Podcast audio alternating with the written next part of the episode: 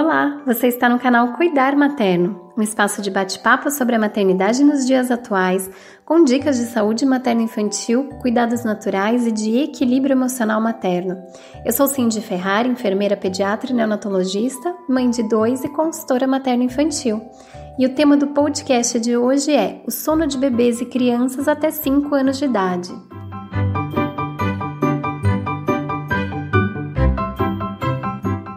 Com muita felicidade, eu estreio hoje a série O Sono com Afeto e Ciência. Vamos juntos compreender um pouquinho mais sobre o sono dos 0 aos 5 anos de vida sob um olhar mais integral do pequeno ser. Nessa série, eu quero trazer muitas dicas práticas para uma rotina saudável e que favoreça o sono dos bebês e crianças desde recém-nascidos. Vamos falar sobre o sono com muito afeto e base científica num bate-papo bem gostoso comigo, que sou mãe, especialista em sono infantil e quero te ajudar a tornar mais leve as noites em claro de uma maternidade da vida real. Hoje nós teremos aqui uma live que eu fiz no Instagram na semana passada, com as principais dúvidas que os pais mandaram sobre o sono e também uma base geral para você compreender como funciona o sono nessa faixa etária da primeira infância. Eu espero que você goste. Deixe seus comentários lá no Instagram Cuidar Materno.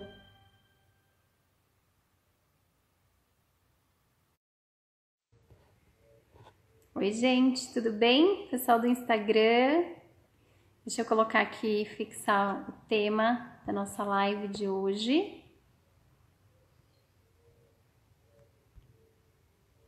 Tudo bem com vocês? Esperar o pessoal entrar. Espera só um pouquinho. Olá, gente, tudo bem? Sejam bem-vindos. Tudo bem, aqui, comentário fixado. Tudo bem, gente? Esperar o pessoal entrar um pouquinho.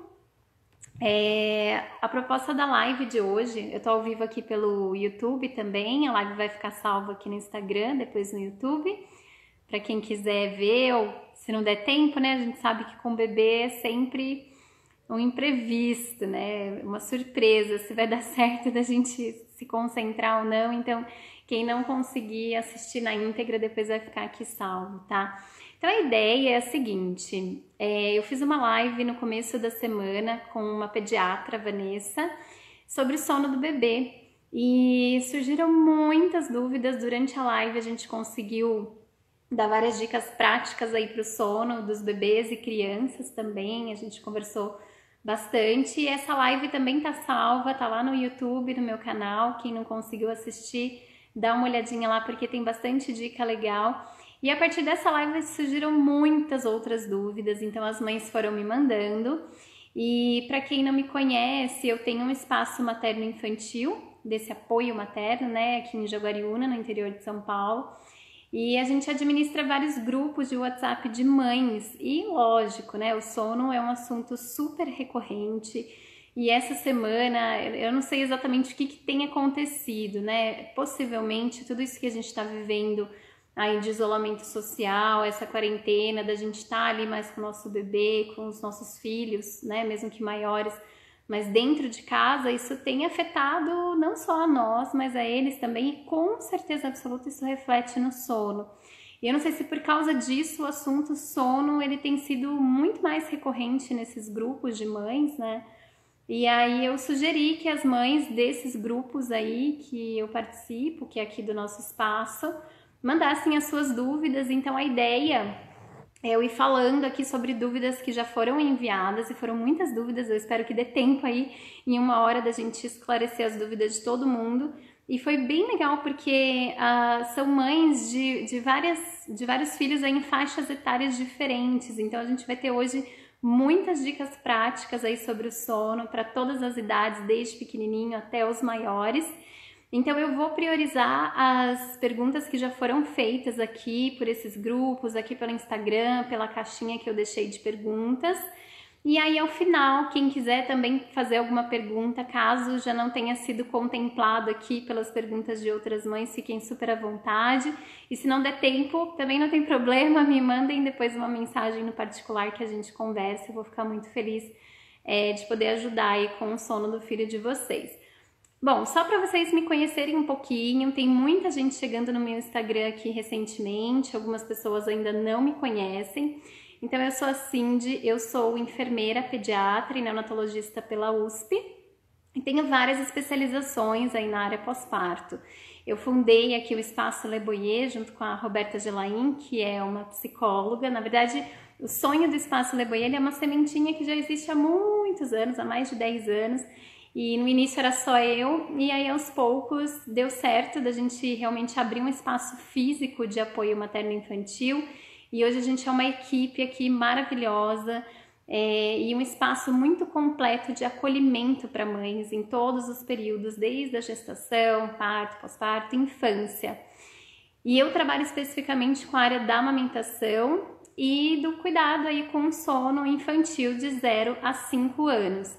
Então eu tenho várias formações né, nesses assuntos, também trabalho com cuidados mais naturais para mãe e bebê, com chantala, com banho de ofurô, com sling, tudo que há de mais natural no cuidado e que a gente sabe que ajuda muito nesses momentos e principalmente em relação ao sono. Mas eu sempre falo que a minha maior faculdade, a minha maior formação foi com os meus filhos, né? Eu sou mãe de dois e eles me trouxeram é, um outro olhar, assim, inclusive profissionalmente, porque é muito diferente quando a gente conhece só a parte teórica, né? E aí foi muito interessante, porque o meu mais velho tá com quatro anos e o mais novo tá com dois, né? E o meu mais velho me deu muito trabalho, assim, para dormir. Eu falava, gente, mas o que, que tá acontecendo, né? Todo o conhecimento que eu tinha para colocar em prática ali, é, parecia que com ele não funcionava. Não é possível, né? E aí foi que eu fui me aprofundar assim muito mais no sono e falar, não, deixa eu ver o que é isso daqui. E aí fui fazer uma formação num centro internacional na Califórnia, que é referência mundial em sono infantil. E isso me trouxe uma bagagem muito grande para compreender o sono de uma forma mais integral, é, mais ampla, mais profunda e ver que ah, o sono, gente, ele é, ele é resultado ali de uma série de fatores do dia a dia daquela família, do temperamento, da personalidade do bebê.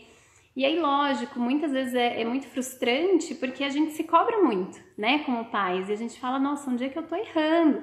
Porque a gente tem essa tendência a sempre é, se comparar com o filho do outro, né? Ou pior, às vezes as pessoas nos colocam nessa situação de, de se comparar, né? Então, ah, mas por que, que seu filho ainda não dorme, né? Nossa, ainda mama a noite toda. Então é muito difícil, assim, cada relação ali da família, entre mãe e bebê principalmente, ela é muito única, né? Então, lógico, aqui hoje a ideia é eu trazer dicas práticas para o dia a dia de vocês. É, vou tentar trazer dicas mais amplas que funcione para todas as famílias. E aí as dicas que eu tô falando aqui não sou eu, Cindy, mas tem muito estudo científico, muito embasamento por trás disso. Então, o sono ele é uma ciência e existem muitos e muitos recursos aí para a gente poder melhorar o sono. Então, a gente vive hoje uh, ainda numa cultura, mas eu acho que a gente vem desconstruindo isso cada dia mais de que ah, vai passar, né? Aquele mantra da maternidade, não, calma, vai passar, vai passar. E não, na verdade lógico, vai passar mesmo, mas é, a gente pode escolher se a gente vai sobreviver a esse momento, né? Ou se a gente vai viver e mergulhar nessa maternidade de uma forma plena e mais saudável possível para toda a família. Então, o sono, ele é um assunto muito desafiador. Muitos pais nem imaginam na gravidez que podem vir a passar por alguma dificuldade com sono ou não, afinal a gente ouve que bebê só dorme, né? E daí é, a gente se surpreende quando a gente tem um filho ali e fala, nossa, mas por que, que o meu não dorme? Por que, que não é assim, né? Então a gente vem desconstruindo essa maternidade idealizada, a gente vem debatendo sobre a exaustão materna, sim, porque eu é, particularmente acredito numa maternidade equilibrada, onde a gente tem sim que olhar para as necessidades emocionais da criança, a gente tem que entender a faixa etária que ela tá, cada faixa etária, ela tem uma compreensão diferente do mundo e da relação ali com a mãe. Mas a gente também tem que olhar para essa mãe, né? Porque hoje se fala muito em livre demanda, em cama compartilhada e, e muita coisa que eu acho maravilhosa, mas que tem que olhar para cada família individualmente e ver se aquilo funciona ou não para aquela família. Né? Então cada família sabe de si e a gente vem em busca e pelo menos uma das bandeiras que eu levanto aí é do não julgamento e da gente compreender e aceitar a individualidade e da mulher realmente ser protagonista da sua própria maternidade, do seu próprio maternar. E o sono é mais um assunto em que a família tem total autonomia para as decisões. Aonde o bebê vai dormir, como esse bebê vai dormir, vai dormir mamando, vai dormir no colo ou não, são escolhas dessa família, né? E tem profissionais como eu que estão aqui para ajudar vocês a pegarem esse atalho, vamos dizer assim, para uma maternidade mais leve, mais tranquila, mais prazerosa, mas também mais consciente. Então, sobre o sono, gente, tem que estudar.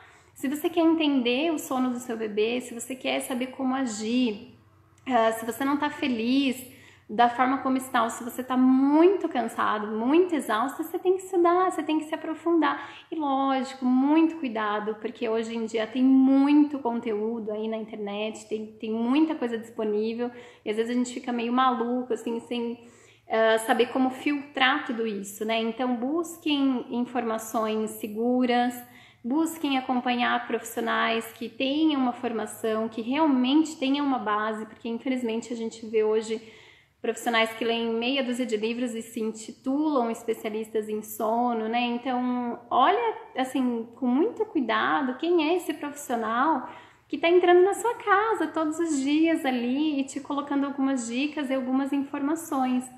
Né? Então são coisas aí para a gente refletir, entender que o sono é muito complexo, que tem solução, mas que a gente precisa de informação.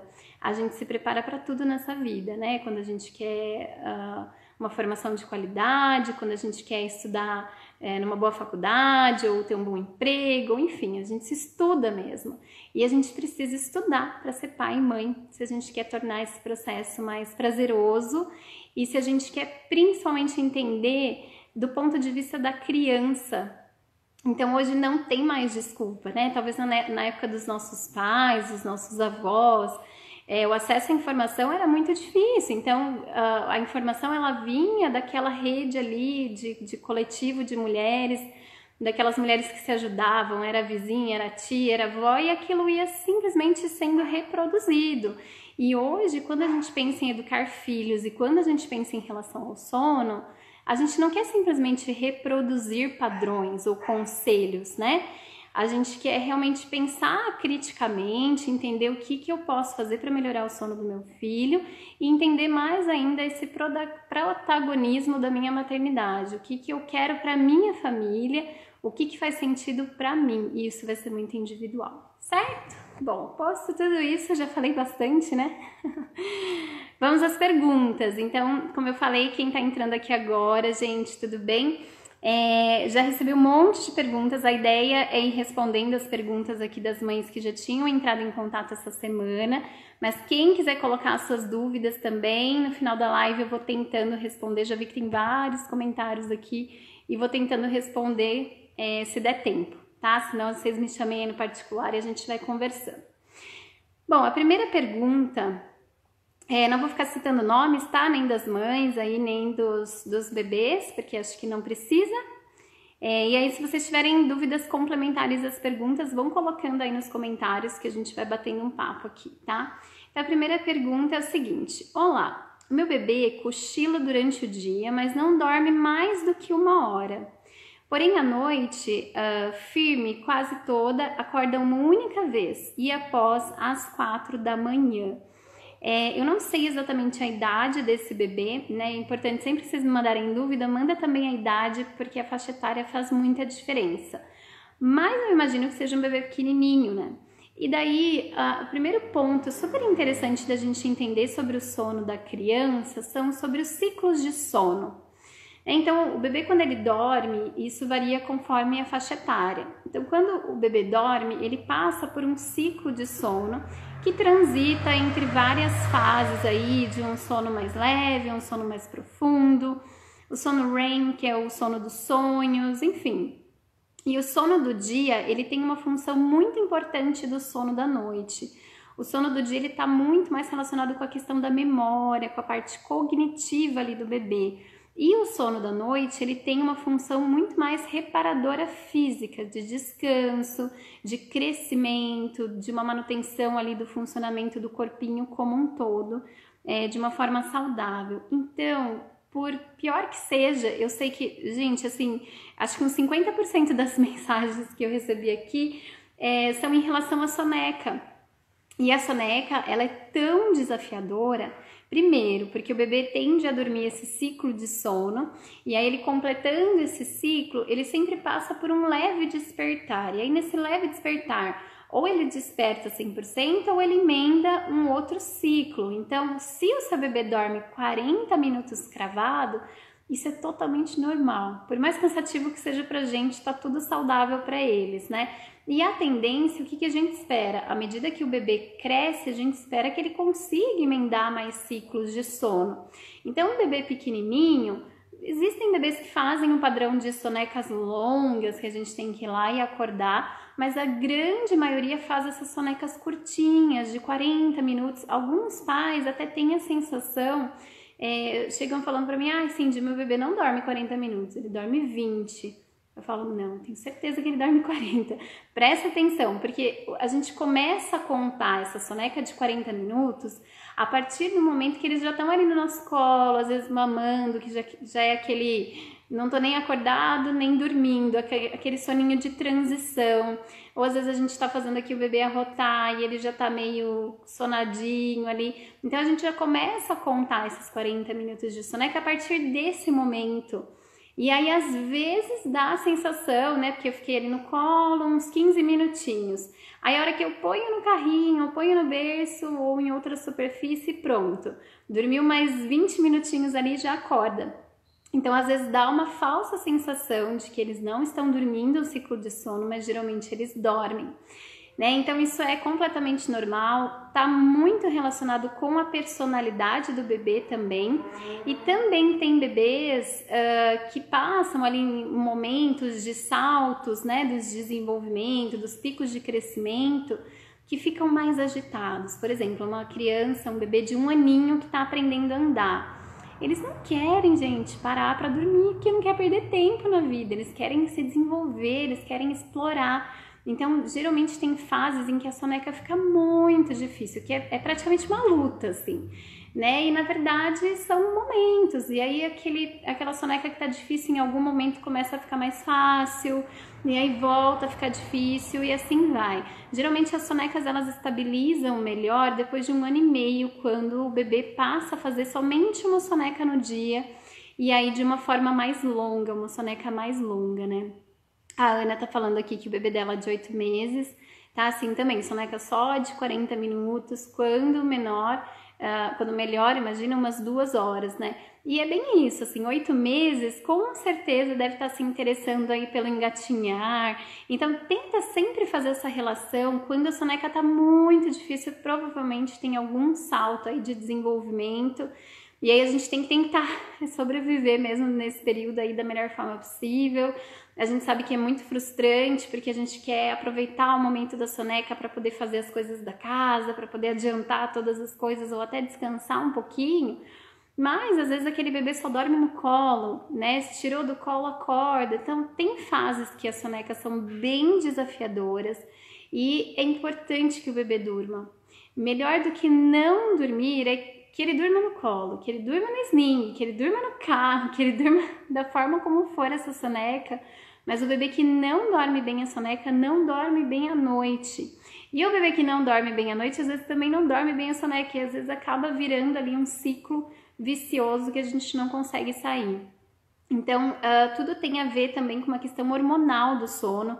A soneca ela é mais leve porque durante o dia a gente não tem a produção do hormônio do sono que é a melatonina, que é um, um hormônio que é produzido somente no período da noite.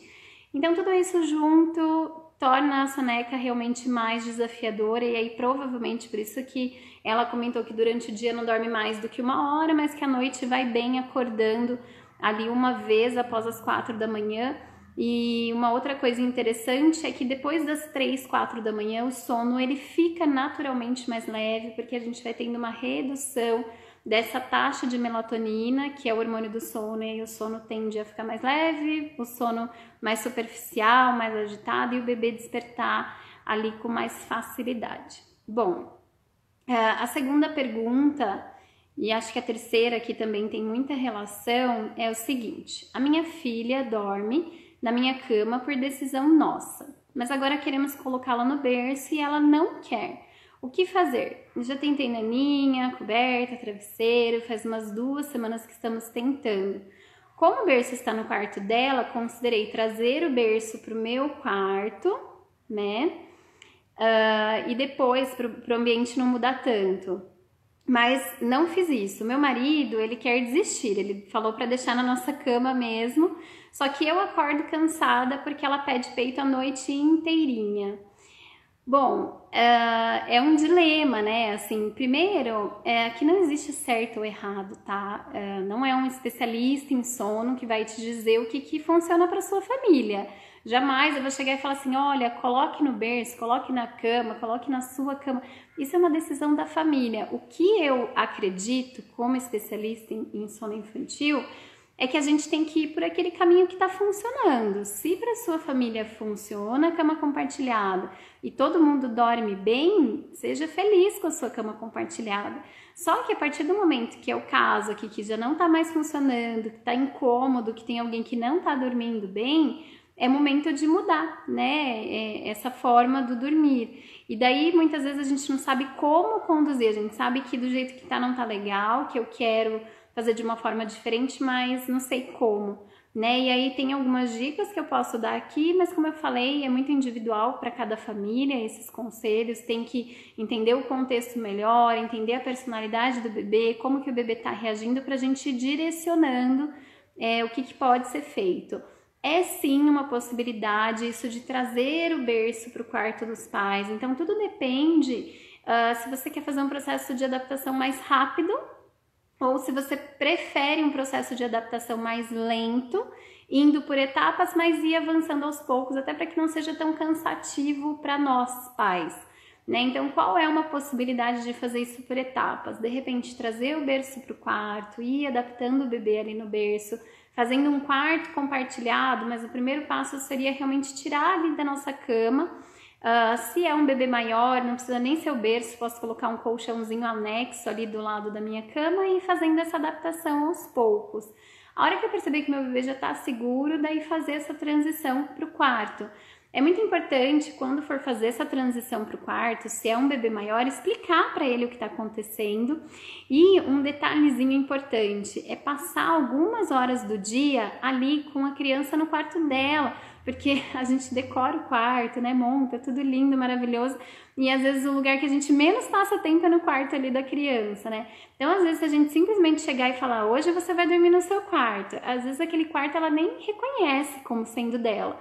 Então é importante passar um período ali no quarto para a criança se ambientar e nas primeiras noites para que ela se sinta mais tranquila e você se sinta mais tranquila. É interessante, se for possível, dormir lá junto com ela.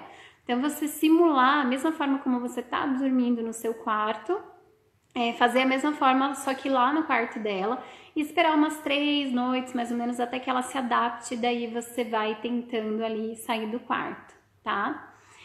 A Vivi falando que meu bebê tem quatro meses, faz a soneca de 40 minutos, mas desse tempo tenho uh, que deixá-la em pé por causa do refluxo. Quando coloco no berço ou no carrinho, ela fica 5 ou 10 minutos. O que fazer? É, então, Vivi, assim, uh, é muito complicado. É, são situações, tanto refluxo, é, a cólica, o bebê que tem muitos gases ali, é, geralmente o bebê ele tem um incômodo físico real. Então a gente fica um pouco de mãos atadas, né? Porque imagina, o bebê ele está se adaptando ao mundo, ele acabou de nascer, ele precisa se sentir amado, seguro, protegido, precisa de muito colo mesmo. E os bebês que têm algum desconforto físico, geralmente eles são bebês que a gente fala que é high need, né? Eles têm uma necessidade ali de atenção, de colo muito maiores. Isso acaba sendo bastante exaustivo para nós pais mas eu garanto que para eles está tudo certo, né? Então a gente acaba deixando um pouco mais no colo e infelizmente não tem muito o que ser feito, tem que ter um acompanhamento com o pediatra. Às vezes são situações que a gente precisa realmente medicar para poder melhorar esse desconforto, mas enquanto eles são pequenininhos é manter em pezinho para não voltar aquele conteúdo e aí colocar ali deitadinho. Uma dica às vezes é ficar pertinho do bebê para nesse momento da transição do ciclo de sono, você tá pronta para estar tá ali do ladinho, às vezes um tapinha no bumbum que você faz só dele sentir a tua presença ali, talvez, às vezes funciona, às vezes não, mas talvez funcione dele conseguir emendar um ciclo no outro só de sentir é, a sua presença.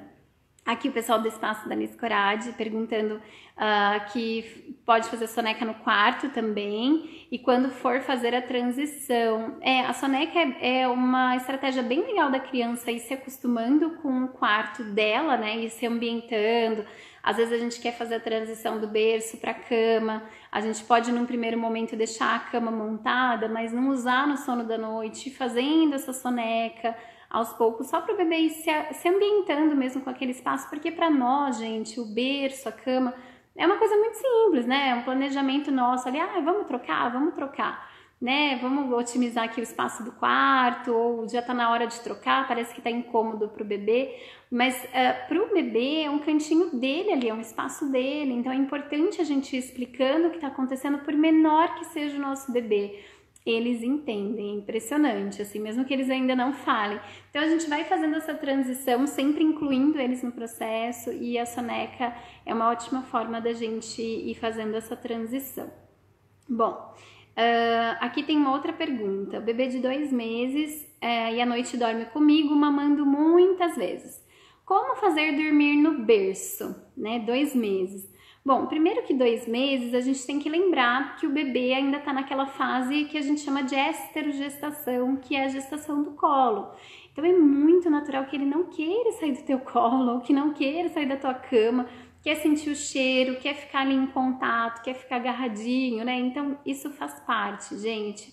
É, é, o colo ele tem uma função muito importante para os nossos filhos dessa proteção emocional, deles saberem que tá tudo bem e que eles podem sempre contar com a gente. Isso tem um impacto, tem muitos estudos que mostram o impacto dessa mãe e desse pai emocionalmente disponível ali para as crianças, o impacto que traz às vezes na vida adulta, né? Da gente estar tá formando adultos ali, futuras crianças e adultos mais seguros, emocionalmente mais seguros. É, então, o colo ele é importante. Geralmente, o que, que a gente tenta fazer na cidade de dois meses? A gente tenta outros recursos para para que a gente não fique tão cansado e a gente supra ao mesmo tempo essas necessidades do bebê. Então, até na live uh, de segunda-feira, a Vanessa falou muito sobre o sling, né? É bem isso, assim, já que a gente não, não consegue uh, não suprir essa necessidade, que é algo realmente necessário, a gente tem que tentar passar por esse período da melhor forma possível. Então, às vezes, colocar, amarrar o bebê ali no sling, deitar e dormir junto, só que de uma forma segura, sem o risco de derrubar ali o bebê, às vezes são alternativas, né? O bebê que só quer fazer a soneca no colo põe no sling, vai fazer as coisas da casa ou vai relaxar, vai dar uma descansada com ele ali no colo. Então, geralmente a gente pensa em fazer essa transição uh, mais para frente, assim, sem sofrimento, sabe? Ver o que tá funcionando para vocês e se tá funcionando a questão de dormir com você, continua dormindo. A única coisa, quando a gente fala de um bebê pequenininho de dois meses, a gente tem que fazer uma cama compartilhada de uma forma muito segura. Tem várias dicas aí na internet, artigos sérios que falam sobre isso, porque a gente sabe que existe o o, o risco de morte súbita, que existe um risco iminente de você estar tá muito cansado e você virar e, e, dormir em cima do bebê, então isso pode trazer sérias consequências. Então existe, existem formas da gente fazer a cama compartilhada segura. Geralmente a gente faz um ninho ali para deixar o bebê é, separando um pouquinho de nós para não ter nenhum risco, né? Uh, aqui, qual o tempo ideal de sono? é, com quatro meses entre sonecas e o sono da noite, né, noturno. Olha, geralmente uh, tem tabelas de sono, né, que nos norteiam quanto a isso. Então, é importante lembrar que as tabelas elas são uma média de sono, ou seja, se ela é uma média, tem bebês que têm uma necessidade maior de sono e tem bebês que têm uma necessidade menor de sono. Então, para cada faixa etária, a gente vai considerar uma quantidade de sono. Nessa idade de quatro meses, geralmente o bebê ainda está oscilando nas sonecas, está tirando quatro sonequinhas, às vezes começam a fixar em três sonecas mais redondinhas. É, uma de manhã logo que acorda, uma depois do almoço e uma no final do dia. E conforme o bebê vai crescendo e conseguindo ter um tempo acordado aí que a gente chama das janelas de sono maior, aí eles vão dormindo menos vezes no dia, porém em intervalos maiores, conseguindo emendar mais facilmente o ciclo de sono no outro.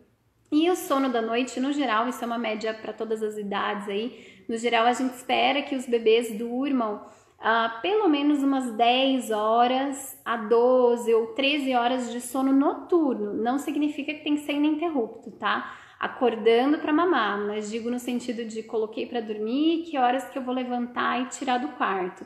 Então, geralmente é uma média de 10 a 13 horas de sono noturno, isso é um sono saudável para essa idade, tá bom?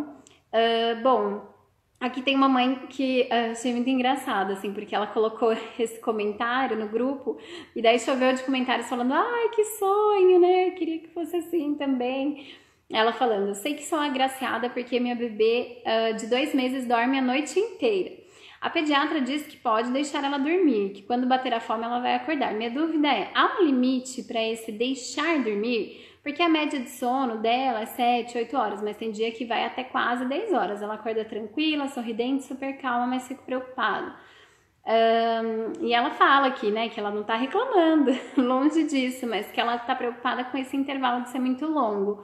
Bom, quando que a gente tem que acordar um bebê para mamar na madrugada?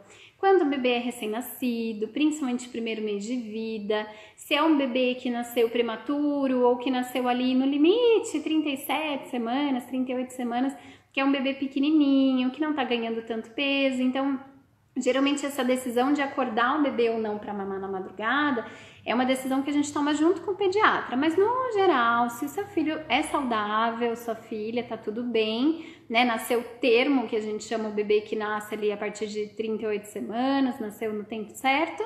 Geralmente a gente acorda só no primeiro mês de vida, a cada três ou quatro horas de intervalo, vai lá, acorda para mamar, para não ter o risco aí de hipoglicemia. E aí, a partir disso, o pediatra, estando ok, pergunta sempre na primeira consulta com o pediatra: Ah, posso não acordar mais? Posso aproveitar a hora que me dá o sono para eu poder dormir? Geralmente eles vão falar que pode. Então, é uma decisão em conjunto com o pediatra, tem que ver o peso desse bebê, tem que ver se está tudo bem, né? E tomando essa decisão ali em conjunto. Mas, olha, fique tranquila, e quando o bebê tem dois meses e dorme a noite inteira, gente, aproveitem, tá? E é bom nem ficar comentando muito, porque é só a gente falar que muda, né? Mas é, aproveite, porque vem muitas fases, tem muito chão pela frente. Geralmente, até os dois anos do sono, ele é muito dinâmico, ele vai mudando muito de padrão. E aí vem os saltos, vem os dentinhos e vários outros fatores que podem fazer com que o bebê acorde, né? A regressão dos quatro meses. Então aproveita para descansar, se o bebê está dormindo, vai e dorme. O problema às vezes é a gente conseguir descansar porque a gente fica ali ligado, né? Preocupado. Deixa eu ver aqui as perguntas pessoal. Ah, meu bebê acorda de duas em duas horas. É, precisa entender o que está acontecendo, por que disso, né? Aqui a Ana tá falando que as mães de bebês bem pequenos podem optar por rede. Gente, funciona super bem. Rede uh, tem uns balanços, lógico, aí a gente tá falando de, de quem consegue ter um acesso, né? Às vezes até financeiro ali, que tem uns, uns balancinhos mesmo que a gente põe o bebê. Tem umas cadeirinhas ali que vibram, que mexem, às vezes também ajuda, mas não tem jeito, nada como bom colo, né? Uh, à noite dorme ao lado da minha cama no ninho, mas depois das 5 só fica no colo. É, é o que eu comentei, né? Do sono ele naturalmente ser mais leve depois das 3 da manhã. Ele já vai ficando mais picadinho porque tem menos hormônio do sono, né? Bom, aqui tem uma pergunta de mamãe de gêmeos.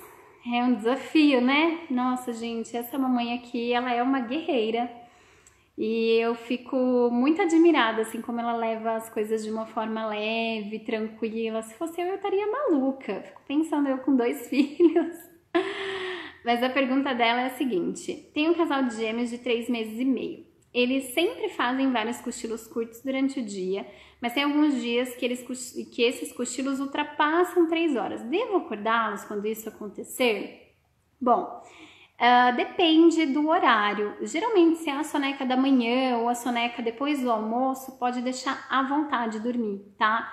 É, qual que é o problema? Quando a gente deixa dormir mais do que três horas, e aí isso pode sim afetar o sono da noite, e principalmente quando o bebê tira uma soneca muito longa no final do dia, muito perto ali das 5 e meia da tarde, isso acaba atrapalhando o sono da noite, então às vezes, se a gente está nesse momento, e são fases, né? Tem fases de transição de soneca e do bebê, tem alguns momentos que eles vão mudando esse padrão e aí de repente chega no final do dia super cansada e quer tirar uma soneca. Nesse momento, às vezes vale a pena você não deixar dormir no final do dia, antecipar tudo que você tem para fazer e colocar a hora da cama mais cedo ali nesse dia, tá? Ah, ela também fala aqui sobre o banho, né? que ela tem hábito de dar dois banhos por dia, um antes do almoço e um por volta das 20 ou 21. Porque a ideia é que eles estejam dormindo de manhã entre 10 e 11, né? Porém, às vezes eles dormem profundamente a partir das 18, que eu acabei, que eu acabei de falar. Às 18 horas, a gente tirar uma soneca é muito complicado, porque às vezes isso vai interferir ali no sono da noite, né? É, então, sobre o banho, agora que está entrando frio principalmente, né? Como a gente está num país tropical, o banho ele relaxa bastante, é uma delícia. Então, quando tá calor, nossa, super gostoso. A gente dá um banho ali de manhã antes da soneca e dá um banho no período da tarde, final da tarde, ou mesmo no ritual do sono. Geralmente o banho ele tem essa função. Ao mesmo tempo do bebê gastar bastante energia, é, dele relaxar, né? Então funciona super bem. Só que no frio tem uma questão aí, né, de que tá frio. E também, às vezes, tem bebês que têm a pele mais sensível, banho muito quente várias vezes ao dia pode ressecar a pele do bebê e trazer outras consequências. Então, tenta priorizar. Se o banho relaxa o seu bebê antes de dormir, mantenha sempre o banho no ritual do sono. Às vezes tem fases que os nossos filhos saem mais agitados do que relaxados do banho. Nesses momentos é interessante a gente inverter, tirar talvez o banho aí do momento do ritual e jogar para um pouquinho mais cedo ali do dia. Tudo depende de como vai estar tá reagindo, tá? Deixa eu ver aqui. A Lorena falando que ganhou a rede de bebês e crianças, a gente tem aqui no espaço também. Pode tentar, não custa nada, né? E aí nas trocas de ciclo de sono, vai lá do ladinho e dá uma ninada a hora que você percebe que tá acordando. Uh, deixa eu ver aqui que mais. Minha bebê tem cinco meses, faz sonecas durante o dia, mas na madrugada ela acorda para mamar. A pediatra quer que ela durma por seis horas direto, mas ela acorda e chora muito querendo mamar. Bom, gente, as pediatras, as mães, as avós, as tias, todo mundo quer falar o, que, que o nosso bebê tem que fazer de sono ali, o que, que seria o ideal. né? Nós mães parece que a gente é a última a saber o que é melhor para os nossos filhos, né? Então, assim, seis meses, uh, o bebê começa a questão da introdução alimentar. E sim, a gente espera que com esse alimento o sono sustente aí por mais tempo. Por outras questões fisiológicas, o bebê já está um pouco mais pronto para dormir a noite toda. Então, de fato, a gente espera que o sono se prolongue um pouquinho mais. Mas essa questão, principalmente quando a gente amamenta, é, existe uma relação muito complexa por trás da amamentação, que a gente sabe que a, a, a, mamada ela não é só por fome, né? Tem a mamada por fome, que é a mamada nutritiva, e tem aquela mamada que é não nutritiva, que ela é para aquele aconchego, aquele acalento, né? Então, às vezes tem momentos que seu bebê vai demandar mais na madrugada, pelo simples fato de querer mais esse aconchego. E aí a gente precisa olhar para a rotina do dia, ver se essa atenção, às vezes, ela está sendo suprida, mesmo a gente estando o dia inteiro com o nosso bebê, às vezes a gente não consegue parar ali para dar atenção que eles uh, precisam, né, no, no tempo que eles precisam e com a qualidade que eles precisam por conta da correria do dia a dia. Então tem que entender de uma forma mais profunda e mais detalhada essa situação para poder dizer. Mas de fato a gente espera que a partir dos seis meses eles já consigam emendar um ciclo de sono no outro mais facilmente, eles já estão mais prontos para isso, né? E aqui uh, posso dar o, o banho de ofurô à noite, porque teoricamente não é para limpar, e sim para relaxar. É, na verdade tem famílias que usam o banho de ofurô, inclusive para um banho de higiene também né? Já faz, já mata duas coisas ali ao mesmo tempo, né? Então uh, tem que ver o que, que funciona para você, se você tem segurança de dar esse banho de higiene ali no, no balde. Agora, se você já deu um banho de higiene durante o dia e no final do dia você quer dar um banho mais para relaxamento, aí você põe só o fro, não precisa sabonete novamente.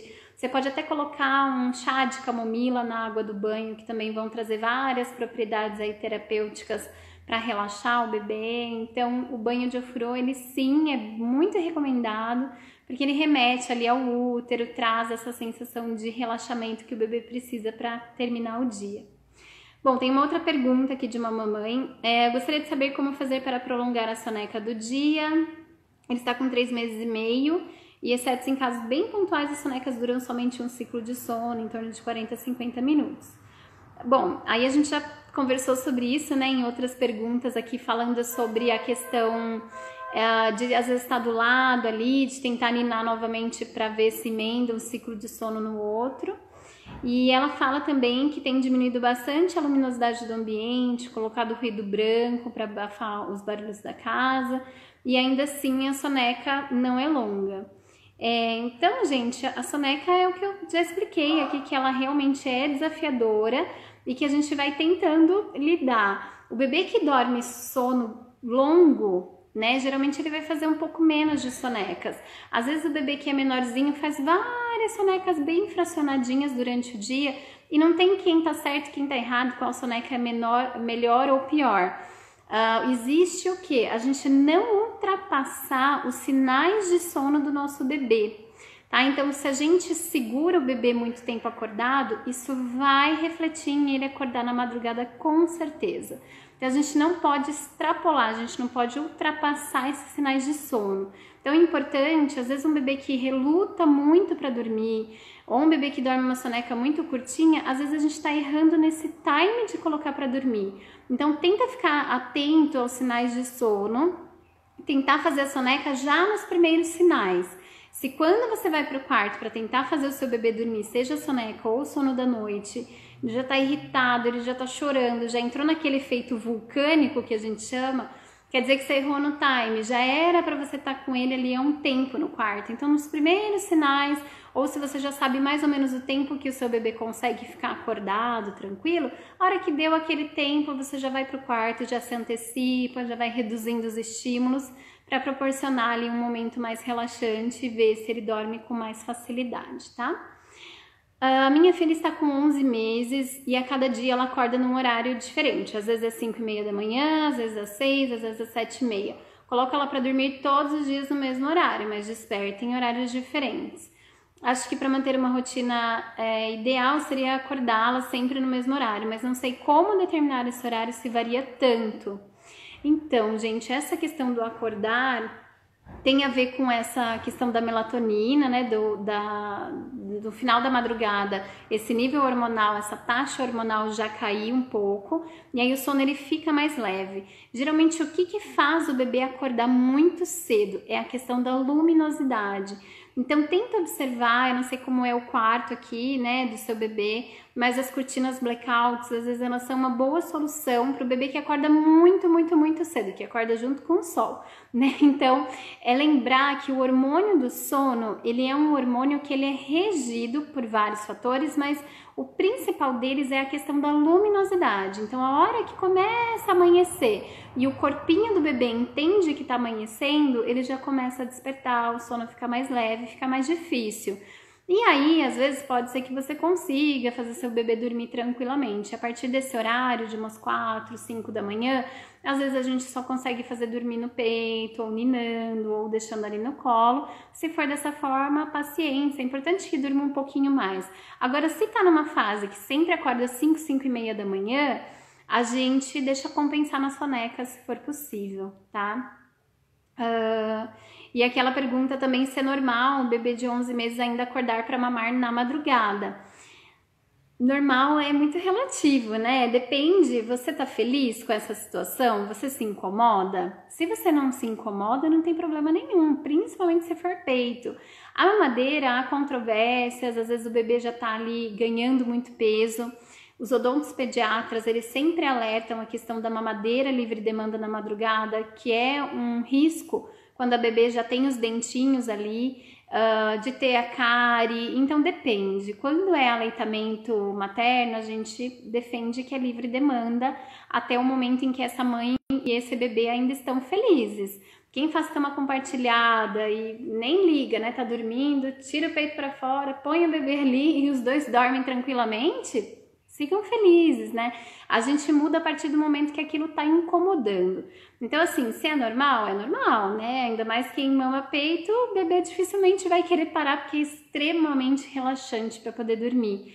Mas se isso tá te incomodando, é, com 11 meses já é possível sim a gente pensar em reestruturar. E uma coisa que eu queria deixar muito claro que angustiam muitas mães né, é, que até tem medo às vezes de ajustar o sono, porque acha que se for contratar um, um profissional especialista ou para mexer no sono da noite, tem que necessariamente fazer o desmame e não precisa, gente. A ideia é o caminho inverso, é a gente tentar ensinando aos pouquinhos, de forma acolhedora, amorosa, gradativa, o nosso bebê a dormir com um pouco mais de autonomia. E não só no peito, não só no colo, mas ensinando mesmo outras formas de adormecer. E à medida que o bebê vai conquistando essa autonomia, como consequência, ele vai fazendo intervalos maiores de mamada. Então, eu particularmente não trabalho com desmame noturno, a não ser que seja um desejo da família e já é um bebê maior, depois de um ano e meio, dois anos, aí realmente a gente pode partir para um desmame se essa mãe e esse bebê já estão prontos para esse momento, tá? Mas não precisa desmamar. Mas assim, 11 meses a gente já espera sim que durma aí em torno de umas 10, 9, 10 horas seguidas tranquilamente. E aí, se não está acontecendo isso, a gente precisa entender por quê. A uh, mesma pergunta aqui, muito parecida. É normal dar várias vezes à noite, mas não perder o sono, só dar a chupeta que volta a dormir. Como tirar esse hábito, né? 10 meses. Então, uh, os bebês, eles vão criando o que a gente chama de associações de sono.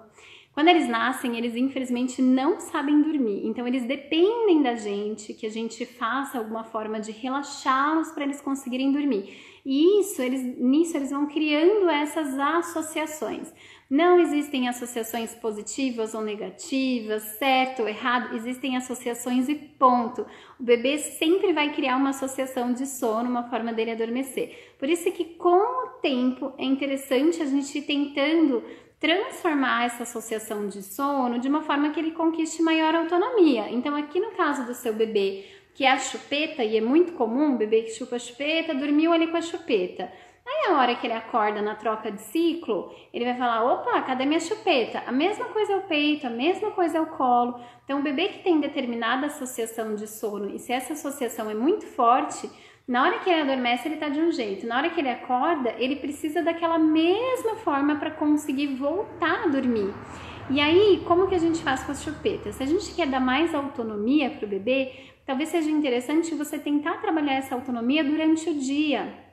Por exemplo, ao invés de você simplesmente ir lá e colocar a chupeta na boca é, do bebê, tenta entregar na mãozinha, incentivar, falar, filho, filha, põe na boca. E aí na madrugada, inclusive, né? Então, às vezes espalhar mais de uma chupeta pelo berço funciona para facilitar que eles encontrem e tentando incentivar essa autonomia uh, do seu próprio bebê conseguir resolver ali no momento em que ele acordar, ele mesmo coloca a chupeta e volta a dormir sem ter que te solicitar né? Mas são coisas que vão sendo construídas aí com o tempo.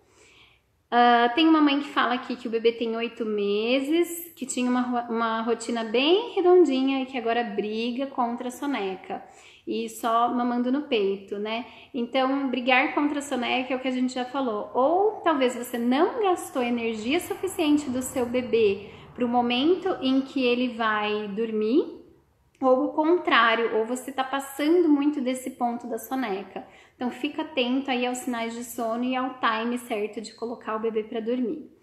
mais uma sobre a soneca. Eu queria saber da soneca, assim, de não conseguir fazer esse menino tirar soneca. Já ajustei ambiente, tentei mochilinha, carrinho, mamar deitado, nada, nem, nem no colo, nem nada. Seis meses. Bom, precisa entender o que que seu bebê está querendo dizer com isso, né? Seis meses, com certeza está passando pela fase da introdução alimentar.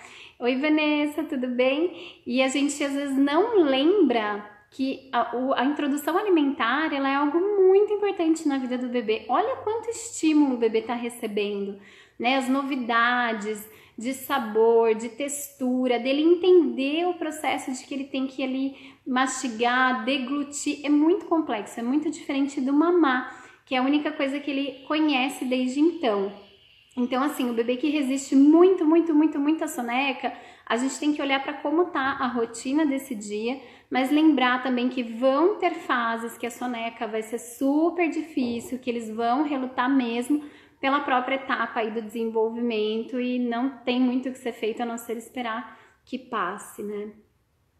É, ela está com quatro meses, pela manhã acorda cada dia num horário, às vezes 7, 8, 9. É a mesma questão da pergunta anterior. Geralmente eu não consigo controlar esse horário que o meu bebê acorda de manhã, a não ser pela luminosidade, tentando reduzir, deixando o mais escurinho possível o quarto. O que, que eu consigo controlar? O horário que o meu bebê vai dormir à noite. Então, dependendo de como foi o dia dele, a soneca, se foi um dia que saiu muito da rotina, ou as sonecas não foram legais, eu consigo colocar para dormir um pouquinho mais cedo. Mas infelizmente, gente, tem muitos pais que me procuram falando: Cindy, pelo amor de Deus, domingo eu queria acordar 10 horas da manhã como era antigamente, né? Assim, sinto muito é, é, um horário fisiológico que, na verdade, foi se perdendo aí na história da humanidade. Se a gente for pensar até para nós adultos, um horário saudável de dormir fisiologicamente falando é 9 horas da noite a gente já está dormindo e de manhã, a hora que o sol nasce, a gente está acordando. E aí, se o seu bebê faz esse ritmo, que às vezes não é um ritmo da família, ou o ritmo que a gente tinha ali antes de ser pai, de ser mãe, saiba que seu bebê tá tendo um ritmo de sono ali saudável para a idade dele, né? Porque o corpinho dele pede. E essa coisa, gente, do acordar muito cedo e de dormir bem cedo é algo uh, super assim saudável para toda a infância, tá? Então a criança que está em pleno desenvolvimento nossa, é muito importante que ela durma cedo para ter uma boa produção do hormônio do sono, ter um sono mais reparador. Então, é, no geral, essa é uma dúvida muito recorrente também, que horas que eu coloco o bebê para dormir? Depende da idade do seu bebê, mas em termos gerais, assim, a gente tenta colocar antes das nove, de uma forma que às nove horas o seu filho já esteja dormindo. Isso os pititicos ou os mais velhos, é um horário de sono saudável ali para o corpinho deles e saudável até pra gente, é que a gente acaba não dormindo, né, esse horário. Um, boa noite, Cindy. Minha filha de quase dois anos dorme muito pouco. Todos os dias e noite, quando chega a hora de dormir, ela berra, chora muito. Dorme à tarde, dorme tarde, acorda super cedo e às vezes não dorme durante o dia. Tem ficado mais carente também. Isso é normal? Bom, há dois anos a criança ainda precisa de soneca. Não é nem questão de se eu quero fazer ou não, se eu consigo fazer ou não, se o meu filho tem naturalmente o sono mais sensível ou não. A criança precisa de sonecas nessa idade. Na verdade, eles precisam de soneca até os 5 anos de idade. Lá para os 4 anos, geralmente eles resistem bastante, eles não querem fazer esse sono. Quais são as alternativas? Eu não sei exatamente que horas a sua filha é, dorme, que horas ela acorda, mas talvez ela esteja indo dormir muito tarde. Se ela tá tendo esse dia inteiro super longo, sem descanso, ela vai chegar no final do dia cheia de hormônios do estresse, do cansaço, da irritação, que simplesmente vão cortar ali ou diminuir muito a produção do hormônio do sono. E daí é natural que a sua filha tenha um sono leve e agitado e acorde várias e várias vezes, ou pior, né, que é relutar para dormir. Tem crianças que às vezes ficam ali uma, duas, três horas naquela irritação, porque já entrou naquele efeito vulcânico há muito tempo. E aí, às vezes, que entra nesse efeito, às vezes é muito difícil de tirar a criança desse efeito vulcânico. Então, o ideal nessa situação, o que, que é? Por mais difícil que seja, insistir numa soneca, ou então, no mínimo, Quando o nosso filho é maior e não quer fazer soneca de jeito nenhum, a gente combina que a gente vai fazer um horário de descanso depois do almoço de pelo menos 40 minutos, uma hora, que seria ali um ciclo de sono, para dar um respiro, um fôlego até a hora de adormecer tá? E aqui tem duas mães uh, comentando de filhos mais velhos, são as duas últimas perguntas, daí já vou aqui para as perguntas de vocês, tá, gente? De ver se dá tempo, já tá acabando o tempo, pra ver se dá tempo de responder todo mundo. Mas tem duas mães aqui de, de crianças maiores, né? É, meu bebezinho de dois anos e seis meses, sempre vão ser nossos bebês, né, gente? Nunca gostou de cama compartilhada. Há uns seis meses resolveu gostar. Acorda de madrugada, vem para nossa cama, deita e dorme. Parece até que vem dormindo. É normal nessa fase ficar mais carente, ter esse comportamento? E tem uma outra mãe aqui que fala: é, ele sempre dormiu, temporada no quarto dele, temporada na minha cama. Sempre depois de alguma viagem voltava a dormir na minha cama. No início da quarentena, aproveitamos para inseri-lo no quarto dele. E ele está bem adaptado à rotina de sono, porém a duração é que tem sido muito curta. Tem dias que duas horas ou no máximo quatro horas e depois ele já vem para minha cama. O que, que eu posso fazer para ajudar a ficar, eh, fazer ele ficar lá? Detalhe, ele vem tão quietinho que eu nem percebo ele chegando, só quando eu acordo. Bom, gente, as crianças um pouquinho maiores, né? Então, primeiro, antes de tudo, eu acho que a gente tem que refletir sobre essa quarentena, né? Existem dois aspectos muito importantes. O primeiro é a questão emocional. Não tá fácil pra gente, convenhamos, né? Tá, pelo menos aqui, pra mim, tá uma montanha russa, assim, de sentimentos. Tem dia que eu tô super bem, tem dia que eu tô muito, muito triste ou muito angustiada. E eu, meu marido, a gente tem se esforçado muito para não transmitir isso para as crianças, né? Mas é impressionante como eles sentem, assim, essa fusão emocional, ela é muito profunda. É, a Laura Gutman fala muito sobre isso, né? Sobre essa fusão emocional do bebê menorzinho, mas isso se estende para toda a vida, eu acredito. Nessa conexão, principalmente entre mãe e filho, né? Então eles sentem tudo o que está acontecendo. Então é, existe um fator de que a gente está vivendo uma coisa inédita, que ninguém passou por isso nunca, pelo menos não a nossa geração, né?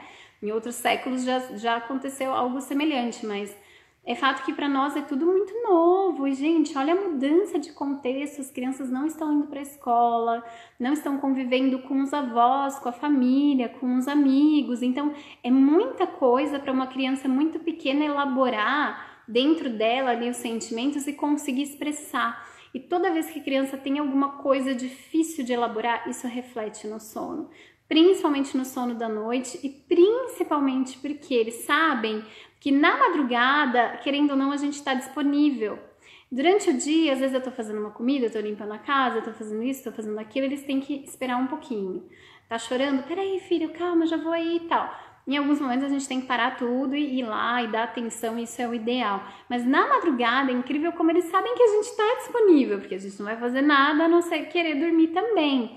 Então, sim, eu acho que tem uma mudança do momento, né, que causa, deixa o sono aí mais uh, instável. E tem algo da idade, sim. Depois dos dois aninhos, eles já começam ali com uma questão do pensamento mágico, isso se intensifica um pouquinho mais à medida que eles vão crescendo. Então, eu diria para vocês tomarem muito cuidado com o que eles estão assistindo nessa quarentena, sem querer é, a gente não tem recursos, a gente acaba deixando os nossos filhos muito mais na televisão do que a gente gostaria, né?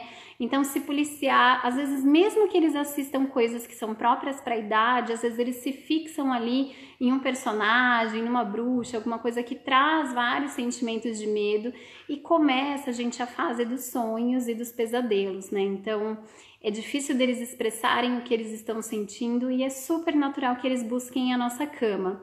Como que a gente pode resolver isso? Tentando conversar durante o dia com eles para tentar entender o que está acontecendo e tentar é, ajudá-los realmente na elaboração desses sentimentos. Filho, por que, que você está vindo para minha cama? O que, que aconteceu? Me conta. Às vezes na madrugada não é um horário ideal da gente ficar tentando entender aquele momento da criança. Na verdade, às vezes pode até despertar um pouco mais de medo ali. Então, tentem conversar durante o dia, tá? Para que você consiga ajudar o seu filho a elaborar, entender por que, que ele está vindo para tua cama. Se não é um problema para você isso, eu aproveitaria, é uma delícia dormir junto com eles, né? E aí no momento certo você vai sentir quando fazer essa transição de novo. Quando eles são maiores, a gente tem mais recursos de comunicação. É, e uma outra coisa é que às vezes é menos pior que a gente durma no quarto da criança do que trazê-los para o nosso quarto, se não é um desejo, né? Se eu não desejo trazê-lo para o meu quarto de forma definitiva. Toda vez que a gente fica nesse vai e vem do quarto, às vezes a gente confunde um pouquinho a cabeça deles. Então depende de como você vê isso e depende da frequência com que isso está acontecendo. Gente, eu acho que não vai dar tempo de responder todas as perguntas aqui. Depois eu respondo individualmente, volto aqui nas perguntas de vocês. Se ficar alguém sem resposta, por favor, é, me mandem mensagem aí no particular, a gente vai conversando. E eu espero que vocês tenham aproveitado as dicas, Aproveito para convidar vocês aqui para conhecerem um pouco mais do meu trabalho, acompanhar as dicas aqui no Instagram e contar para vocês que eu tô com um novo projeto de podcasts, que é tem até um Instagram que é o Cuidar Materno. Quem ainda não acompanha, vai lá e a gente vai se falando por aqui, tá bom? Queria desejar um lindo final de semana para todo mundo, um grande beijo e curtam muito essa fase com os pequenos de vocês. Eu sei que o sono é desafiador, mas tudo passa. E tentem não sobreviver a esse momento, mas se, se entregar mesmo, mergulhar esse momento da maternidade, porque eles só vão ser pequenininhos uma vez na vida, isso não volta, tá? Então aproveitem. Um beijo para vocês, até mais!